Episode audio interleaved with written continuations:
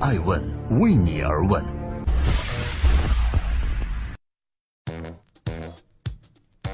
这里是爱问每日人物，我是爱成。每天晚上九点半，记录时代人物，探索创新创富。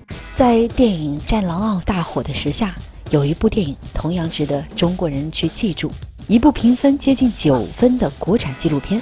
它的诞生都经历了些什么呢？最近，在《战狼二》不断刷新中国内地票房的同时，另外一部电影也开始了自己的公映。这部电影叫做《二十二》。目前在电影评分网站上，观众给了这部电影的打分是八点九分，很高的分数了。但是这部电影没有精彩的特效，没有震撼的大制作，也没有大喜和大悲。电影的内容只有一群老人如聊天一般的倾诉。然而，就是这样一部纪录片，却在平时中给予人们震撼人心的力量。这里是正在播出的《爱问每日人物》，我是爱成。今天共同关注一部平静但高分、直击心灵的电影。我们想介绍这部电影背后的一个男人——郭柯。这部纪录片电影的导演叫郭柯。二十二呢，是一部关于慰安妇题材的纪录片。出生于一九八零年的郭柯，第一次接触到这个题材是在二零一二年。那一年，他看了一篇报道。文中介绍，一九二零年出生的老人韦少兰和自己在慰安所怀上了一个混血的儿子的故事。当时郭柯就觉得这样的事情应该被记录和保存，于是他围绕着韦少兰老人的故事拍摄了第一部纪录短片，取名叫《三十二》。因为在那个时候，根据资料显示，全中国幸存的慰安妇只剩下三十二人。这部纪录片完成拍摄后，在国内外电影节上获得了不少好评。于是，在二零一四年，郭柯决定再拍摄一部纪录长片，片名是《二十二》。这过去的几年中，曾经幸存的慰安妇老人已经从三十二位减少到了二十二位。二十二并没有刻意的去煽情和炫技，很多时候，导演郭柯只是作为一个观察者，静静的去记录老人们的生活，因为他觉得这样的真实还原才是对老人们最大的尊重。在二零一七年八月十四日的世界慰安妇纪念日这一天。这部电影获得了公映，此时幸存的老人已经减少到了只剩下八位。有一位叫黄友良的老人，在影片上映的前两天刚刚去世，他是最后一位向东京地方法院起诉日本政府慰安妇的老人，终年九十岁。这里是艾问每日人物，今天共同关注电影《二十二》和他背后的导演郭柯。二十二虽然取得了不错的口碑，但是这部影片能够成功拍摄，还是费了一番周折的。今天的艾问向各位分享一下久经周折的电影到底该如何诞生。由于被很多人判定为题材小众和敏感，从而没有什么人真正愿意为这部电影投资，为数不多愿意出资的人却要他放大民族仇恨。导演郭柯认为这与他自己的初衷不太相符，所以他没有接受这种人的投资。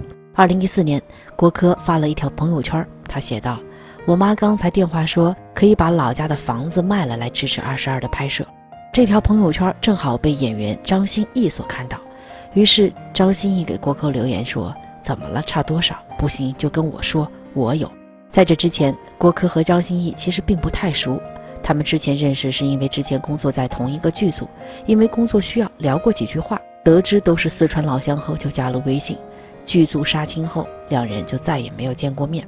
导演郭柯最初也并没有想把张信的这句话太当真，但最后实在走投无路的时候，他抱着试一试的态度给张歆艺发了一条短信，结果很快就得到一条回复：没问题。后来郭柯收到了张歆艺资助的一百万，这才有了顺利拍摄。在拍摄中，郭柯经常会把现场的一些照片传给张歆艺，每一个工作阶段的情况也都会告诉他。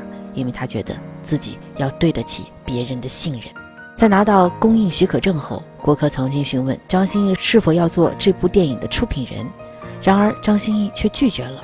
他的回答是：“我当时借钱是觉得你需要帮助，跟一个朋友很饿的时候来我家，我煮一碗热气腾腾的面给他吃是一样的，吃完就完了，我也不期待有什么回报。”郭柯说：“这部电影能够上映就是成功。”如果有盈利，他的盈利部分将全部捐给上海师范大学中国慰安妇问题研究中心。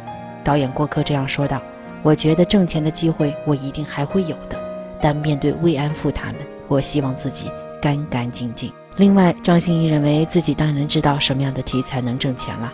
资助二十二，这是支持一个人去做正确的事儿。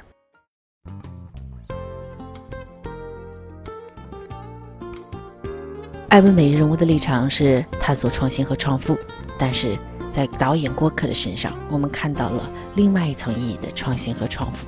因为历史不应该被忘却，那个能够克服重重困难去记录那段历史的人，他的名字同样也值得被历史所铭记。就像背后默默支持一百万的张歆艺所说的：“如果五年前导演没有来做这件事儿，也许再过一段时间，就真的没有人为这类慰安妇人群发声了。”再说的简单一点，接近人情味儿一点，我们每个人听到这群人都想知道他们过得好不好，他们怎么样了。问的人很多，而真正去关心他们、去看他们的人其实很少。不是说他们不想去看，也许因为生活的种种原因，可能没有迈出这一步来。有一句话是这样说的：世界上很多事情都有九十九个人在计划，但大多数时候只有一个人采取行动。所以，当你勇敢迈出那一步时，你很可能就是第一人，那时你所做的努力改变的很有可能不仅仅是自己，而还包括周围以及你想改变的这个世界。我是爱成爱问人物的创始人艾问，为你而问，让内容有态度，让数据有伦理，让技术有温度。